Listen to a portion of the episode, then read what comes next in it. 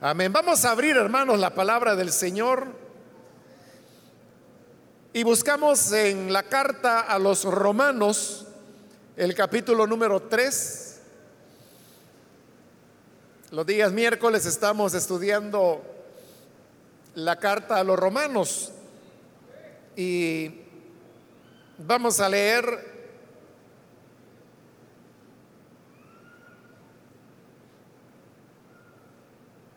en el capítulo 3, a donde hemos llegado ahora. Dice la palabra de Dios en la carta a los Romanos capítulo 3, versículo 1 en adelante. Entonces, ¿qué se gana con ser judío o qué valor tiene la circuncisión? Mucho desde cualquier punto de vista.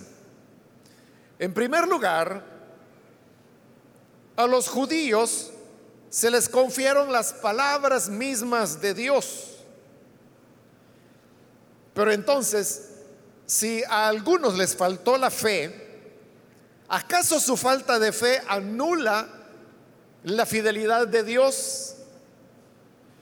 De ninguna manera. Dios es siempre veraz aunque el hombre sea mentiroso. Así está escrito. Por eso eres justo en tu sentencia y triunfarás cuando te juzguen. Pero si nuestra injusticia pone de relieve la justicia de Dios, ¿qué diremos? ¿Que Dios es injusto al descargar sobre nosotros su ira? Hablo en términos humanos. De ninguna manera. Si así fuera, ¿cómo podría Dios juzgar al mundo? Alguien podría objetar, si mi mentira destaca la verdad de Dios y así aumenta su gloria, ¿por qué todavía se me juzga como pecador? ¿Por qué no decir, hagamos lo malo para que venga lo bueno. Así nos calumnian algunos asegurando que eso es lo que enseñamos. Pero bien merecida se tienen la condenación. ¿A qué conclusión llegamos? ¿Acaso los judíos somos mejores? De ninguna manera. Ya hemos demostrado que tanto los judíos como los gentiles están bajo el pecado. Así está escrito. No hay un solo justo, ni siquiera uno. No hay nadie que entienda, nadie que busque a Dios. Todos se han descarriado, a una se han corrompido. No hay nadie que haga lo bueno, no hay uno solo.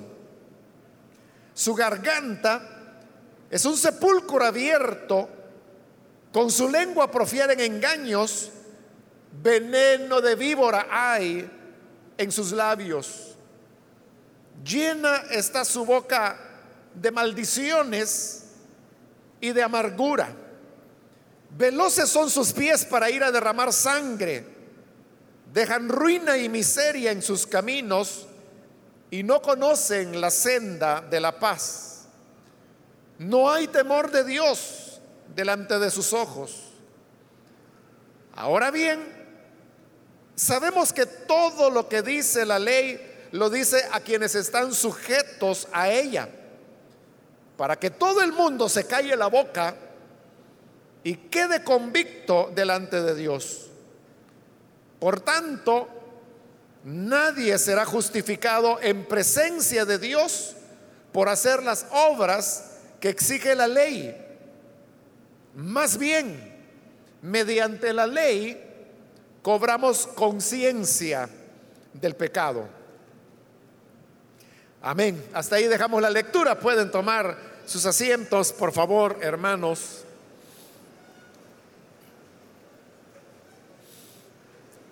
Hermanos, al llegar a este versículo 1 del capítulo 3, encontramos que el apóstol Pablo continúa con ese diálogo imaginario que él está realizando con un judío. Este diálogo imaginario comenzó en el versículo 17 del capítulo 2, donde dice, ahora bien, tú que llevas el nombre de judío, es decir, él ahí se está dirigiendo a alguien que era judío y que se jactaba del hecho de ser judío.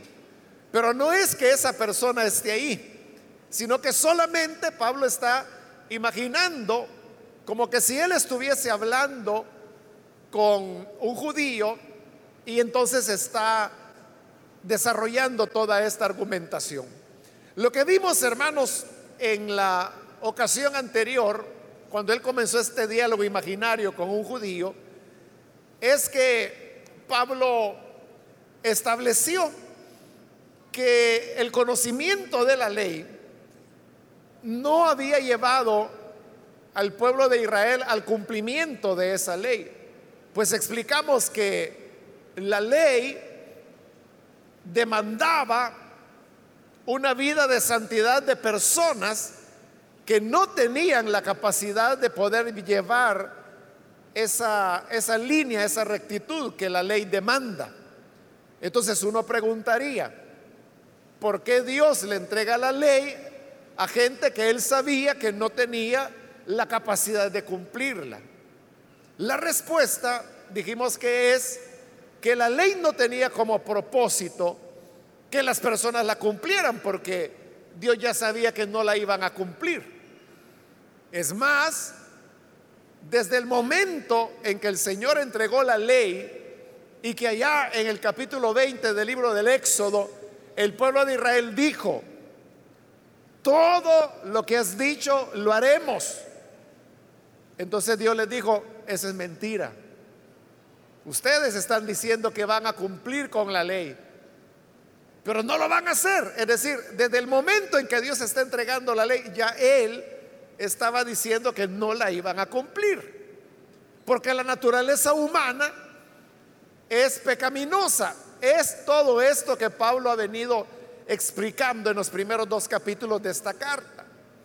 Entonces, ¿por qué Dios le daba la ley a gente que él sabía no tenían la capacidad de cumplirla? La respuesta es que les entregó la ley no para que la cumplieran, sino para que a través de la ley fueran conscientes de cuán pecadores eran. Como más adelante, ya en el capítulo 7, Pablo lo va a explicar, porque él, recordemos, era judío. Pero él dice, yo no hubiera sabido que la codicia es pecado si no fuera porque la ley dice, no codiciarás. Pero ¿qué pasó con Pablo? Cuando él leyó la ley que decía, no codiciarás, dejó de codiciar, todo lo contrario. Pablo dice que el pecado cobró fuerza por el mandamiento. Y así dice, el pecado me mató. Entonces la ley, que como Pablo dice, era buena, era justa, porque expresa la voluntad de Dios, para mí, dice, resultó en muerte. Entonces, el propósito de la ley era solamente el que las personas se dieran cuenta cuán pecadores eran.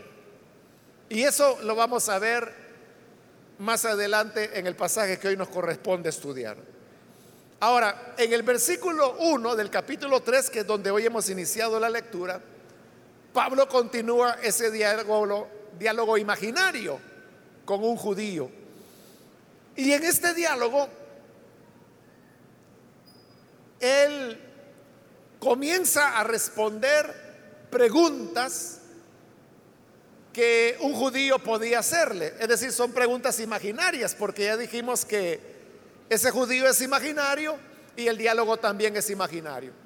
Pero en esa imaginación Pablo llega a pensar cuáles podrían ser las objeciones o las preguntas que un judío pudiera hacer. Otra manera de interpretarlo es que algunos piensan que estas preguntas no era que Pablo las estuviera imaginando, sino que eran las preguntas que los judíos le habían hecho en todos esos años que él había desarrollado su ministerio. Porque recordemos, yo se lo dije en la introducción a Romanos, que Romanos es la última carta que Pablo escribió. La está escribiendo al final de su ministerio.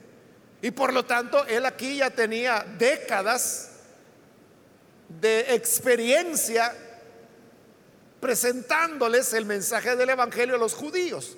Y por eso algunos dicen, no es que Pablo estuviera imaginando estas objeciones, sino que eran las objeciones, eran las preguntas reales que los judíos les hacían a él cuando él les presentaba el Evangelio de gracia. Si esta interpretación es correcta, entonces el pasaje resulta ser más interesante aún, porque eso nos permite entrar dentro de el tipo de preguntas con las cuales Pablo se encontraba cuando evangelizaba a los judíos.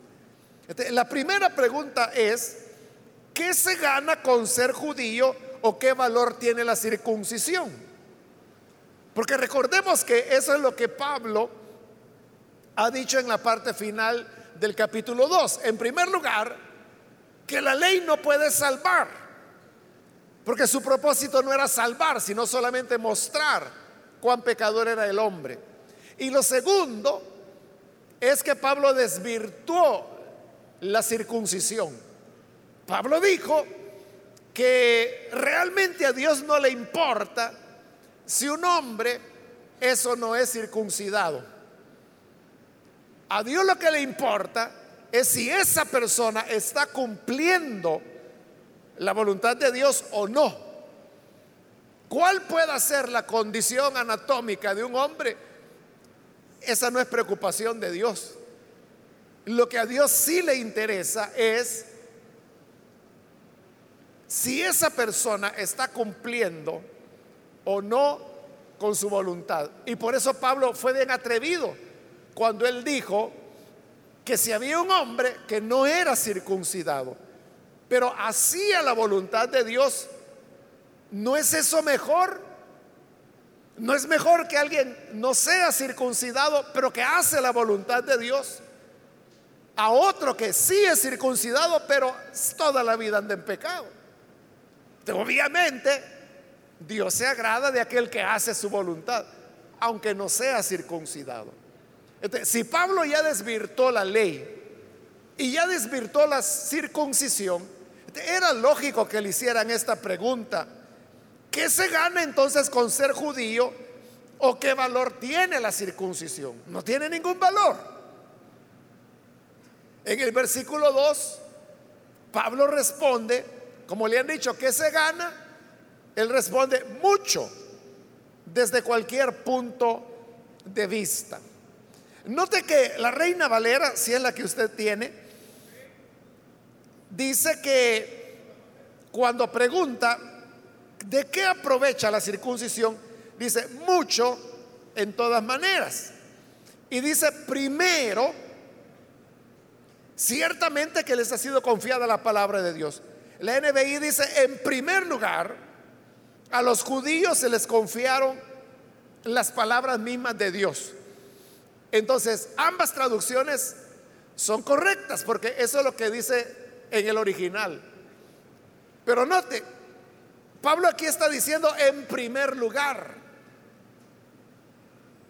porque está respondiendo a la pregunta, que se gana con ser judío.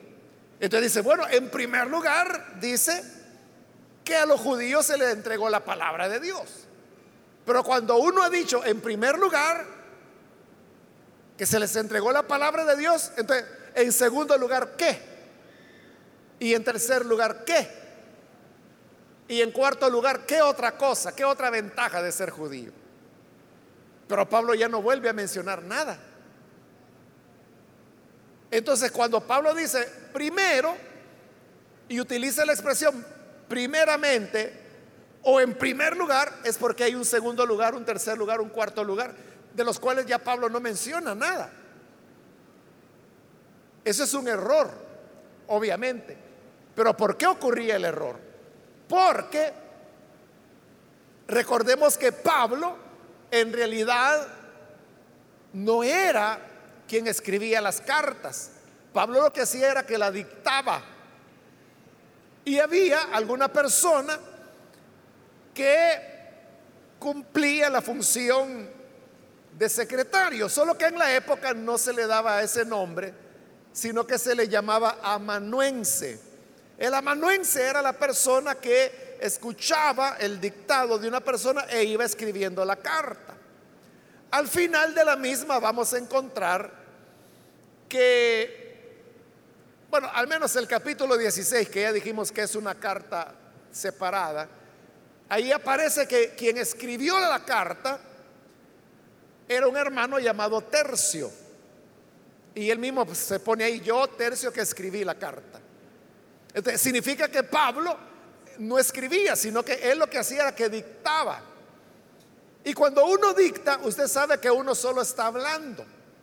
Y cuando uno habla, uno no es tan ordenado para hablar como sí debe serlo para escribir. Estoy hablando de escribir correctamente, ¿no? Porque hay personas que escriben como hablan, no se les entiende nada, Pero entonces, cuando nosotros hablamos, eh, es más fácil cometer errores. Y, y, note, este error que Pablo está cometiendo ahí, nosotros lo cometemos muchas veces. Porque frecuentemente nosotros les decimos, mire, quiero aclararle en primer lugar esto, esto y esto. Pero ya no dijimos en segundo lugar qué, ni en tercer lugar qué. Si solo era una cosa la que queríamos decir, no teníamos que haber dicho en primer lugar porque solo era una. Le quiero aclarar esto y punto, ¿no? Pero si uno dice, quiero aclararle en primer lugar esto, es porque en segundo lugar esto otro, en tercer lugar esto otro. Pero es muy común, hermanos, que nosotros cometamos esos errores. Aquí al predicar, yo le aseguro que ese es un error que muchas veces de seguro he cometido. Eso es lo que ocurrió con Pablo. Y es muy característico de las cartas de Pablo. Y es que Pablo era alguien, voy a decir así, que le fluía mucho los argumentos. Fíjese que al llegar al capítulo 9 de esta carta, vamos a encontrar que ahí sí Pablo hará una lista de cuáles eran las ventajas del judío. Pudiera ser entonces que al llegar al capítulo 9 Pablo se recordó que aquí en el capítulo 3 él iba a decir cuáles eran las ventajas del judío y al final solo dijo una, ya no dijo las demás.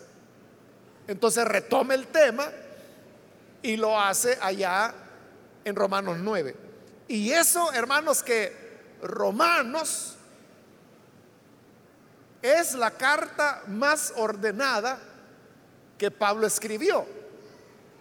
Hay cartas de Pablo que son mucho más desordenadas, como por ejemplo primera, segunda de Corintios, en donde el pensamiento de Pablo va por aquí, va por allá, a veces comienza a argumentar un tema, él mismo se hace bolas en el tema que está desarrollando y al no poderlo demostrar, él mismo lo abandona. Y él mismo dice, mejor ya no hablemos de eso. Quedemos en que las costumbres en la iglesia del Señor son así y pasa a otro tema. Cuando estudiemos Primera de Corintios sobre todo, vamos a ver cómo era esa característica de Pablo. Pero es lo que nos ocurre a nosotros, hermanos, que empezamos a hablar por una cosa y, y terminamos por otra. Aunque Pablo tenía una capacidad, y es que él comenzaba hablando un tema Habría un paréntesis para hablar de otro tema. Dentro de ese paréntesis habría otro paréntesis más para hablar otro tema. lo agotaba, cerraba ese paréntesis y pasaba al segundo. Lo agotaba, lo cerraba y pasaba al primer tema. O sea, Pablo tenía esa capacidad. Que podía irse metiendo temas, temas, temas, pero podía también acabarlos y salir y retomarlos. Lo cual no es fácil. Hay que tener una gran capacidad. Pero eso no significa que Pablo sea perfecto. Y por eso es que aquí quedó en primer lugar, aunque realmente es la única, al menos en este momento la única razón que él va a dar que qué se gana con ser judío. Entonces Pablo dice, bueno, lo que ganan es que se les ha confiado la palabra de Dios. ¿A quién le entregó Dios su palabra? Fue Israel. Todos los escritores de todos los libros del Antiguo Testamento fueron judíos, fueron israelitas. Entonces, se les entregó a ellos y para ellos. Acá, todavía, hermanos, el Nuevo Testamento no existe. Lo único que estaba en vigencia eran las cartas, las cartas auténticas de Pablo, de las cuales esta es la última, Romanos. Pero ni Pablo tenía conciencia de que esto iba a ser palabra de Dios. él no sabía que lo que estaba escribiendo iba a llegar a ser parte de lo que hoy llamamos Nuevo Testamento. Entonces, cuando él habla de la palabra de Dios, se está refiriendo exclusivamente al Antiguo Testamento, que es lo que había en la época. Entonces, ¿qué ventaja tiene el judío? Que conoce la palabra de Dios. Entonces, ¿qué? El tener la palabra de Dios hace mejor al judío. Porque Pablo lo que está diciendo es que todos los seres humanos son culpables, que todos han pecado, incluso los israelitas que tenían la ley y que se jactaban de ser circuncidados. Pero ya Él les demostró que eso no tiene ningún valor delante de Dios. Entonces la pregunta del judío, entonces ¿cuál es la ventaja de ser judío? ¿O para qué, qué provecho tiene la circuncisión? De Pablo dice, bueno, la ventaja es que tienen la palabra de Dios. Ah, y entonces significa que el judío tiene ventaja sobre el pagano y que no es tan malo como el pagano. Es que Pablo no ha terminado. Y en el versículo 3 dice, pero entonces, si a alguno les faltó la fe, ¿acaso su falta de fe anula la fidelidad de Dios? Pablo está haciendo una pregunta, pero esto es lo que se llaman las preguntas retóricas. Las preguntas retóricas se le llama así porque no es que la persona esté esperando una respuesta a su pregunta, sino que lo que está haciendo es que está afirmando a través de la pregunta. Es una afirmación, pero como la hace en forma de pregunta, resulta que la pregunta es solo una cuestión de estilo. Si yo dijera, hermanos, ¿acaso no es miércoles hoy? O sea, eso es algo tan obvio que yo lo estoy afirmando. Estoy afirmando que hoy es miércoles. Pero cuando lo hago en forma de pregunta, es como para darle colorido, para darle viveza, diríamos, a la expresión o a las palabras que estoy diciendo. Por eso se llaman preguntas retóricas, porque tienen que ver con la expresión.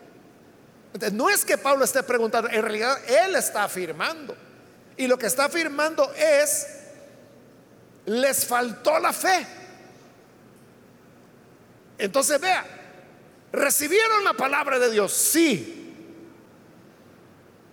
A Israel se le dio la palabra de Dios, se le dio la ley. Pero ¿cuál fue el problema? Que no tuvieron fe en esa palabra. Y la palabra, hermanos, por sí sola, no causa efecto en el hombre o en el ser humano si este ser humano no pone fe en esa palabra. Usted puede tener una Biblia y puede tenerla en su casa y puede tenerla abierta ahí en el Salmo 91 como hace, como hace mucha gente. ¿En qué le va a beneficiar todo eso? Nada. Mientras usted no ponga fe en esa palabra. La fe es lo que le da a la palabra la validez. Hace, hermanos, muchos años atrás, décadas, eh, conocí yo a un señor, era un señor educado, diría yo, y en, una ocasión yo recuerdo que él, hablando, dijo que a él encantaba leer los salmos. Él no era cristiano, pero decía, a mí me encanta leer los salmos por la poesía, decía él. Y tenía razón, porque los salmos, bueno, algunos de ellos eran poesías, otras eran oraciones, otras eran letras de cantos. Pero no, él no lo veía como una expresión de fe. Para él era poesía. Y es verdad, es poesía, es poesía hebrea. Pero hermano, yo puedo leer una poesía de Alfredo Espino, ¿no? O puedo leer una poesía de Pablo Neruda o de García Lorca. ¿Y, eso en qué me va a afectar a mí? ¿O en qué me beneficia espiritualmente? En nada, es poesía, poesía. Me culturiza. Conozco a un autor, nada más. Eso es lo que pasaba con este hombre que le cuento. Si él tomaba los salmos como poesía, entonces ¿qué, obtenía? Que se deleitaba, digamos, literariamente, culturalmente estaba conociendo más. Pero si él no tenía fe, que eso que leía era palabra de Dios, hermano, yo le aseguro que ninguno de nosotros leemos los salmos porque es poesía. Nosotros leemos los salmos porque sabemos que es palabra de Dios. Cuando la escritura dice, el Señor es mi pastor, nada me faltará. En lugares de delicados pastos me apacentará. Cuando leemos eso, no estamos pensando en el ritmo, no estamos pensando en la cadencia, no estamos pensando en la estructura literaria. Lo que estamos pensando es el mensaje de fe que esas palabras nos dan. Por eso le digo, uno puede tener la Biblia y uno puede leerla, pero si no hay fe, de nada aprovecha. Eso es lo que pasó con los judíos. Entonces, ¿tiene ventaja ser judío? Sí, sí, porque tienen la palabra de Dios. El problema, dice Pablo, es que teniendo la palabra, no tienen fe en ella. Y se lo va a demostrar ya en un ratito. Y dice, ¿acaso su falta de fe, la falta de fe de los judíos, anula la fidelidad de Dios? Porque ese es el gran problema, hermanos. Que ante el fracaso del pueblo de Dios, en el caso de ellos, en tener fe, pero también pudiera ser en el caso nuestro, ¿no? que cuando no tenemos fe en la palabra y por lo tanto no vivimos de acuerdo a ella, porque no la creemos. Entonces, ¿qué ocurre ante los ojos del incrédulo? Cuando ve a alguien que dice que es creyente, o que va a una iglesia, o que es religioso o religiosa, pero no anda de, acorde, de acuerdo a la palabra de Dios. ¿Qué dice la gente? Lo que la gente dice, no, si la religión es una gran mentira. No, si Dios es el más grande negocio que se han podido inventar. La gente no dice, ese fulano es falso. Ese fulano no cree lo que dice o lo que enseña, no lo vive. No dice eso. Lo que hacen es que la agarran como Dios no existe, Dios es una farsa. Claro, es una cuestión cómoda de ellos, ¿verdad? Porque negando que Dios existe, o que es un invento, entonces ellos están aspirando a librarse de una responsabilidad de ese Dios que habrá de pedirles cuentas, como dice la escritura, hasta de las palabras que salen de nuestra boca. Pero si ellos dicen Dios no existe, se les quita esa, esa pena, digamos. Entonces Pablo pregunta, ¿será que porque los hombres, los judíos, no tuvieron fe en la palabra, la infidelidad de ellos anula la fidelidad de Dios? Porque ellos son falsos, significa que Dios es falso. Y en el versículo 4 responde, de ninguna manera. De ninguna manera. Y reafirma, Dios es siempre veraz, aunque el hombre sea mentiroso. El hombre podrá fallar. El hombre podrá enseñar una cosa y vivir otra. El hombre podrá hablar de Dios y vivir para el diablo. ¿Qué significa eso? ¿Que Dios no existe? No. Lo que significa es que ese es mentiroso. Pero Dios continúa siendo verdadero. Dios es veraz. Y todo hombre mentiroso. Y para que quede más claro, cita el Salmo que viene a continuación. Así está escrito, dice. Por eso eres justo en tu sentencia y triunfarás cuando te juzguen. Es una cita que él está tomando del Salmo 51. Lo que hoy es el Salmo 51. Entonces lo que dice es que lo que Dios dice, lo que Dios sentencia, lo que Dios afirma, es verdad. Y si Dios es sometido a juicio, triunfará. Porque es el hombre el mentiroso, no es Dios. Ahora, ahí hermanos, ante esa pregunta, su falta de fe anula la fidelidad de Dios y la respuesta, de ninguna manera.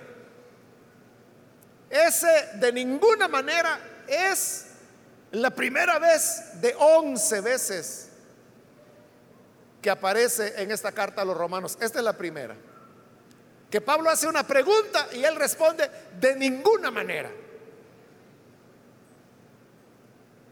Once veces aparece. Bueno, en este capítulo 3, si no estoy mal, son cuatro veces que aparece. Sí, así es. La primera está ahí en el versículo 4, de ninguna manera, dice. En el versículo 6, de ninguna manera. En el versículo 9, de ninguna manera. Y en el versículo 31, de ninguna manera. Ahí la tiene usted. Cuatro de once veces. Faltan siete más que van a continuar apareciendo. La última aparece en el capítulo 11 de esta carta. Pero al decir de ninguna manera es una forma de negar con fuerza algo que él mismo está preguntando. Y lo que aquí está preguntando es, ¿Queda anulada la fidelidad de Dios? De ninguna manera. Lo que queda anulado es la supuesta integridad del hombre. Porque resulta que todos son mentirosos. Entonces vea, a la pregunta del judío, ¿qué ventaja tiene ser judío? Bueno, la ventaja, dice Pablo, es que tienes la palabra de Dios.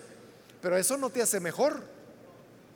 Eso no hace mejor al judío peor, lo condena más. Porque la palabra que les fue entregada es la que no cumplían. ¿Y qué es peor? Que una persona haga algo malo, pero no sabía que era malo.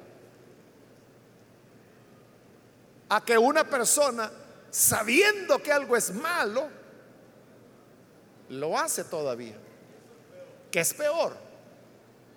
fallar por ignorancia o fallar por rebeldía. Eso es lo que le pasó al judío. Entonces lo que era una ventaja se convierte en un elemento que los condena más todavía.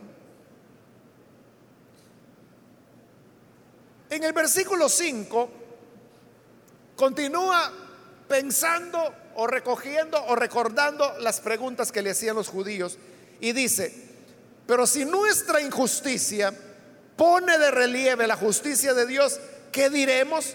¿Que Dios es injusto al descargar sobre nosotros su ira? Este era otro razonamiento de los judíos. Y es que Pablo les decía, vean, todos hemos pecado, es lo que él está enseñando ahora. Todos hemos pecado. Ah, bueno, decía alguien.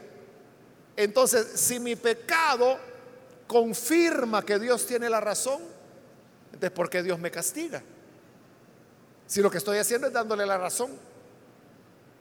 Si Dios dice que yo soy malo y yo hago lo malo, le estoy dando la razón a Dios. Entonces, ¿por qué me castiga por ser malo?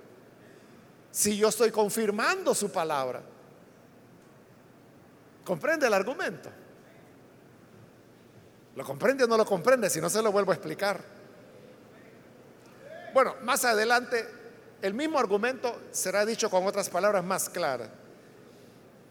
Entonces, si Dios dice que soy malo y yo hago lo malo, Dios debería premiarme. Porque estoy cumpliendo su palabra cuando Él dice que soy malo. Pero lo que Él hace es que juzga al malo. No es eso que Dios es injusto. Pero ese pensamiento a Pablo le parece tan ofensivo, voy a decir, que por eso él aclara al final del versículo 5, hablo en términos de hombre. Con lo cual quiere decir, estoy hablando como hombre carnal. Estoy hablando como piensa el hombre del mundo, el hombre que no conoce a Jesús, aquel que no tiene relación con Dios, aquel que anda muerto en delitos y pecados, así piensa. En el versículo 6 está la segunda, de ninguna manera, dice. Porque como se ha preguntado, ¿es injusto Dios? Que castiga al malo, aunque el malo ha hecho que su palabra se cumpla. De ninguna manera, dice Pablo. Porque si así fuera, ¿cómo podría Dios juzgar al mundo? Y eso era algo que Israel sabía muy bien. Sabían muy bien que Dios es el juez del universo y que Él juzgará a las naciones. Entonces, si ellos no quieren o consideraban injusto que Dios castigara o hiciera un juicio contra el malo, entonces pregunta Pablo, entonces, ¿cómo Él será juez? Si Él no va a juzgar al malo, ¿cómo es que Dios será juez? No puede ser. Tiene Dios que juzgar al malo. Versículo 7, ahí donde le digo está el otro argumento Solo que ahora ya en otras palabras. Dice el 7, alguien podría objetar, si mi mentira destaca la verdad de Dios y así aumenta su gloria, ¿por qué todavía se me juzga como pecador? Porque el Señor dice que todos somos mentirosos. Eso dice la Biblia, que todos somos mentirosos. Entonces dice alguien, si yo miento, Estoy demostrando que Dios dijo la verdad. Entonces, si Dios dijo la verdad, eso aumenta su gloria. El argumento es, cada vez que yo miento, Dios recibe más gloria. Porque mientras más miento, más verdadera es su palabra que dice que todo hombre es mentiroso. Y por lo tanto Él recibe más gloria. Ese es el argumento. Entonces, si es así, la pregunta es, ¿por qué se me juzga como pecador? O sea, ¿por qué Dios tiene que castigarme al mentir si mi mentira lo único que hace es que le da más gloria a Él? Entonces viene Pablo y responde en el 8, ¿por qué no decir, o sea, si ese es el pensamiento, ¿por qué no decir, hagamos lo malo para que venga lo bueno. O sea, porque el resumen de ese argumento, que mi mentira le da más gloria a Dios, dice Pablo, entonces sería lo mismo que decir hay que hacer lo malo para que venga lo bueno. Pero tiene lógica eso, que haciendo lo malo vendrá lo bueno. De lo malo solo lo malo puede venir. O le pongo la pregunta de otra manera. De lo muerto puede salir la vida. Imagínese un árbol muerto. ¿Puede dar frutos? O de una vaca muerta pueden nacer becerros. De lo muerto no puede venir nada vivo. De igual manera, de lo malo no puede venir lo bueno. Y dice Pablo, y así nos calumnian, asegurando que eso es lo que enseñamos. Porque, hermanos, cada vez que se anuncia o se enseña el mensaje de la salvación por gracia, el mensaje de la salvación por gracia dice que el ser humano no se salva por las obras, sino que se salva por la gracia, por la pura misericordia del Señor. Este, pero esta enseñanza, esta enseñanza, algunos la malinterpretan y dicen, ah, entonces lo que están diciendo es que como no es por obras, yo puedo vivir en pecado y de todas maneras me voy a salvar. Así fue ahí en el siglo XVI, en la época de Lutero. El catolicismo romano acusaba a Lutero de enseñar que con solo que una persona dijera que creyera o que creía en Jesús, que podía seguir pecando y que de todas maneras se iba a salvar. Eso era una calumnia, Lutero nunca dijo tal cosa. Pero antes de Lutero ya se le habían dicho a Pablo. Y todas las veces, hermanos, todas las veces que anunciemos el Evangelio de la gracia de Dios, siempre habrán personas que van a decir que lo que estamos enseñando es un libertinaje.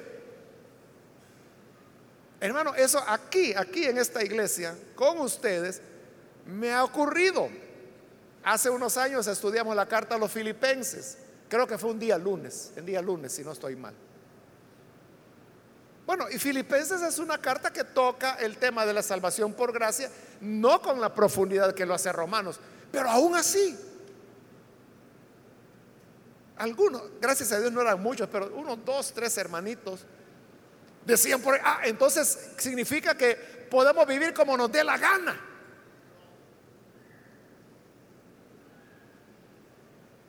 O sea, no debemos extrañarnos que haya gente que piense así. Así pensaban que era la enseñanza de Pablo. Así pensaron que fue la enseñanza de Lutero. Por eso le digo, todas las veces que enseñemos de la gracia del Señor, de una salvación no de obras, sino que por gracia, siempre nos van a acusar que estamos enseñando libertinaje. Pero ¿qué dice Pablo ante esos que decían que Pablo enseñaba libertinaje. Él dice, bien merecida se tiene la condenación. Por ahora es todo lo que él va a decir. Esos que nos señalan de esa manera ya tienen bien ganada su condenación por andar tergiversando la palabra. Pero en el capítulo 6 él va a demostrar, él va a explicar por qué no es verdad eso. ¿Por qué no es cierto que enseñar gracia significa libertinaje. O hay gente que dice, es que mire, si enseñamos que la salvación no se pierde, entonces todos se van a ir a pecar.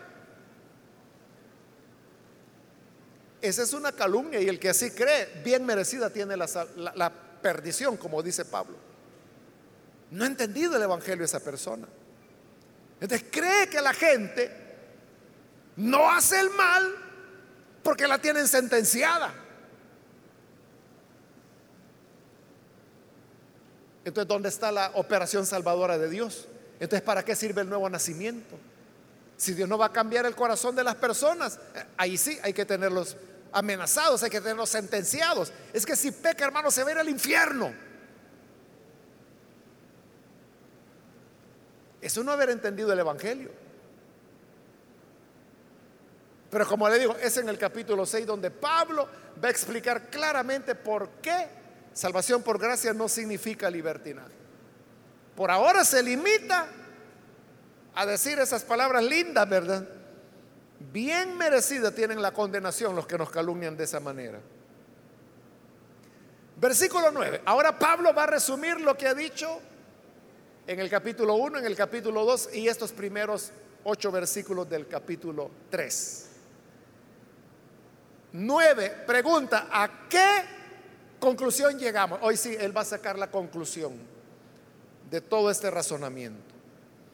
¿Acaso los judíos somos mejores? Y por tercera vez responde, de ninguna manera. El judío no es mejor que el pagano. Porque dice el 9, ya hemos demostrado que tanto los judíos como los gentiles están bajo el pecado. ¿Son los judíos mejores que los gentiles? De ninguna manera, dice Pablo. Y esto es importante para la gente que hoy en día anda loquita con los judíos, que andan hasta aprendiendo hebreo, que se visten con las vestiduras religiosas del judaísmo, que andan sonando chofares y todas esas cosas tomadas del judaísmo. Porque esta gente cree que en eso hay algo especial y no han leído el versículo 9 del capítulo 3 de Romanos, donde pregunta, ¿acaso los judíos somos mejores? De ninguna manera. Estamos iguales. Tanto judíos como gentiles, dice, todos estamos bajo pecado. Versículo 10, así está escrito. Y aquí él comienza a citar una lista de pasajes, la mayor parte de ellos son tomadas de los salmos, aunque hay una cita de Isaías y probablemente, porque no se está seguro, pero probablemente también hay una cita de Eclesiastés. Pero la mayoría son salmos. Y dice este salmo, versículo 10, no hay un solo justo, ni siquiera uno. No hay nadie que entienda. Nadie que busque a Dios. el salmo no puede ser más claro. Está diciendo, no hay nadie bueno, no hay un solo justo, no hay quien entienda. Nadie busca a Dios. Versículo 12, todos, todos, todos se han descarriado. Y usted sabe qué es descarriarse se utilizaba de las ovejas cuando se perdían, se alejaban del redil, perdían el camino, eso es descarriarse. Entonces dice, todos los seres humanos nos descarriamos, aún no se han corrompido, todos nos corrompimos.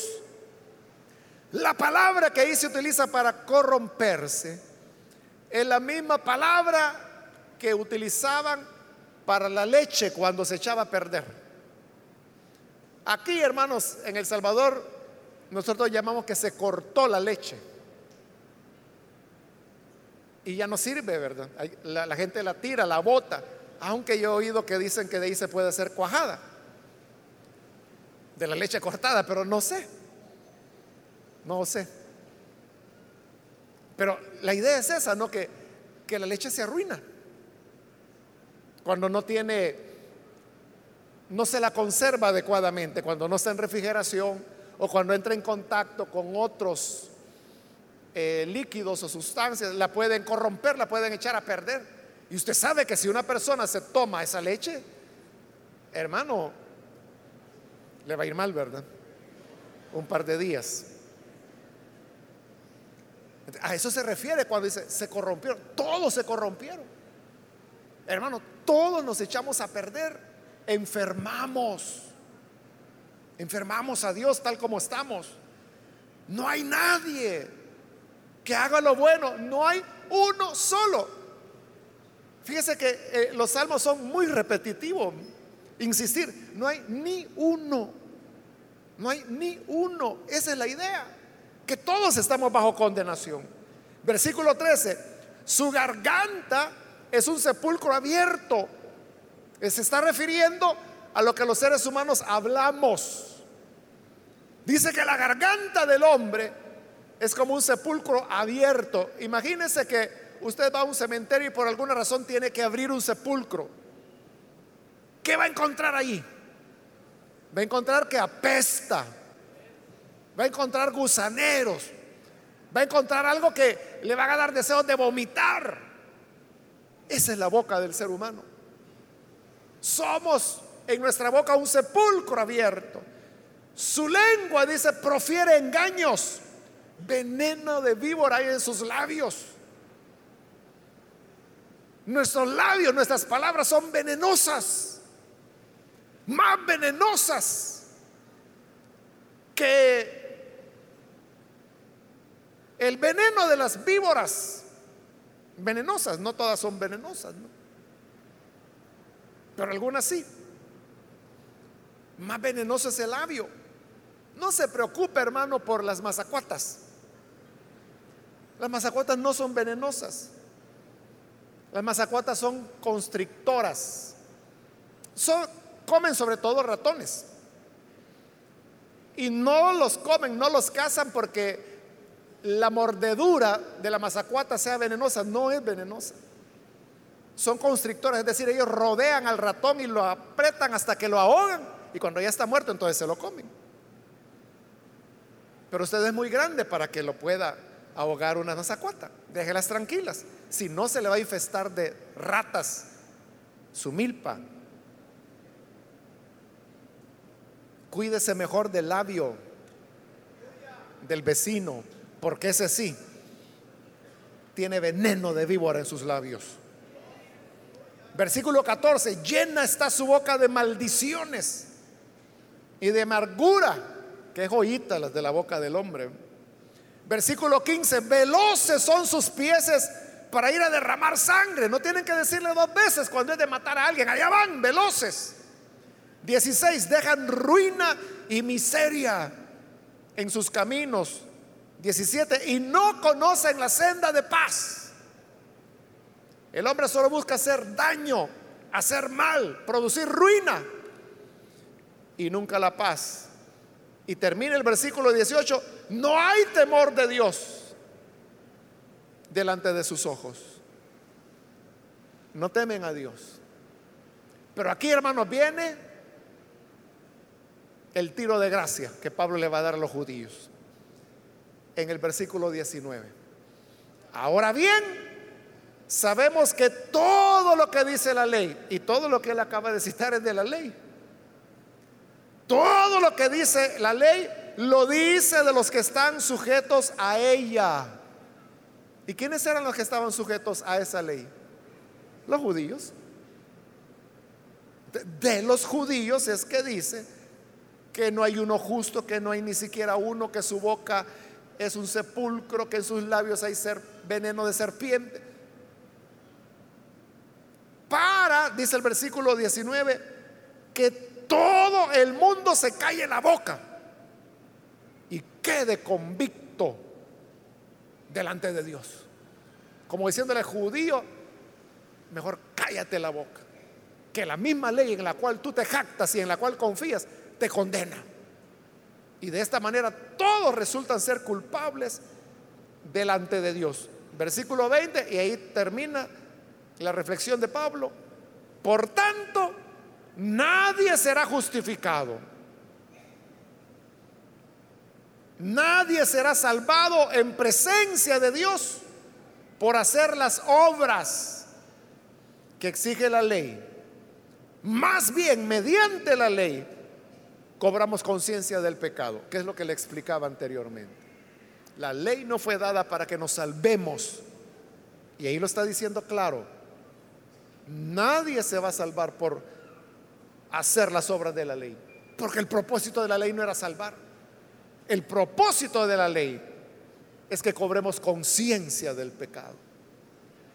Pero si hasta este punto donde Pablo ha condenado a gentiles, a paganos, a moralistas, a los que tenían la palabra, a los judíos, a los circuncidados, todos están bajo pecado. ¿De qué significa esto? Que si todos estamos condenados, entonces ¿cómo nos salvamos?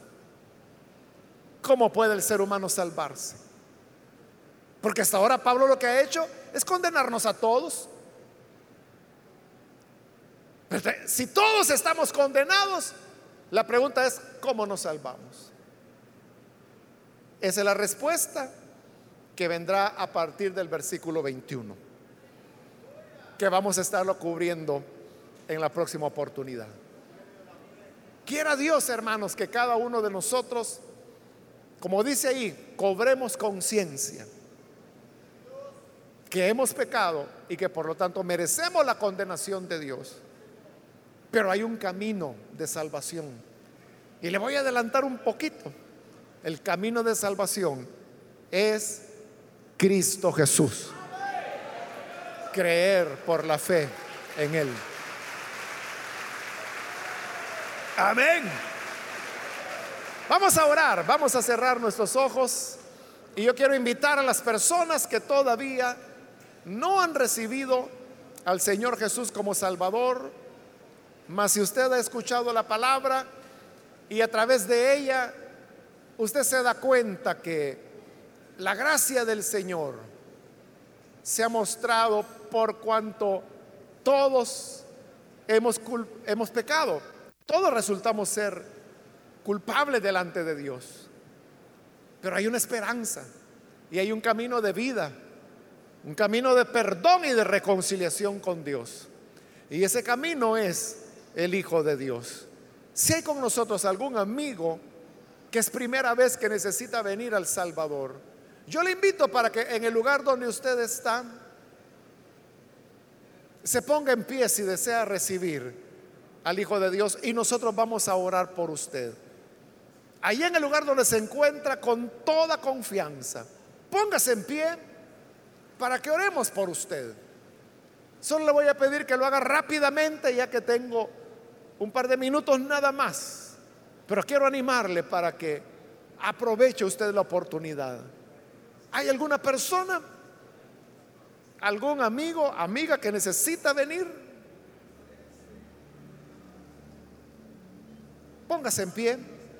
También aprovecho para ganar tiempo si hay hermanos que se han alejado del Señor y hoy necesita reconciliarse, de igual manera póngase en pie y vamos a orar por usted. Si se ha alejado del Señor, por la razón que sea, quiero decirle que en Jesús tenemos el perdón y la reconciliación. Necesita venir, póngase en pie. Solo le pido que lo haga en este momento, ya que debo hacer la oración, pero si hay alguien que necesita recibirla, póngase en pie, aprovecha ahora mismo, con toda confianza. No es usted el único culpable, todos hemos pecado, todos estamos bajo condenación. Pero la gracia de Dios se mostró al enviar a su Hijo para que todo aquel que crea en Él no se pierda, sino que tenga vida eterna.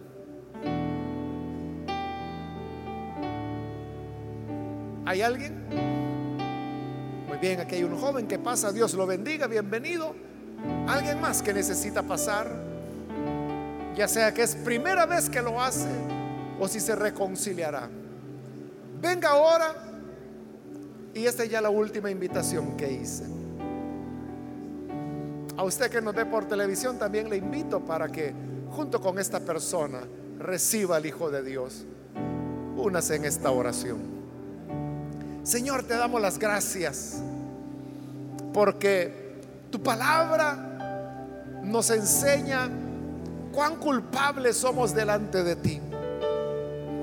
Y reconocemos, Señor, el haber pecado, el haber hecho lo malo.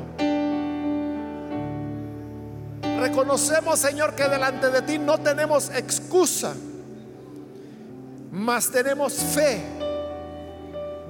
en tu palabra que nos dice que tú enviaste a tu Hijo Jesús y que a través de Él tenemos redención, vida eterna. Esta es nuestra confianza. Y por esta confianza descansamos en la obra redentora que Él ha hecho. Que sea así, Señor, con estas personas que hoy se entregan a ti, aquí en este lugar, a través de la televisión, a través de la radio, a través de internet, donde quiera que están escuchando tu vida llegue hasta ellos. Por Jesús nuestro Señor lo pedimos. Amén y amén.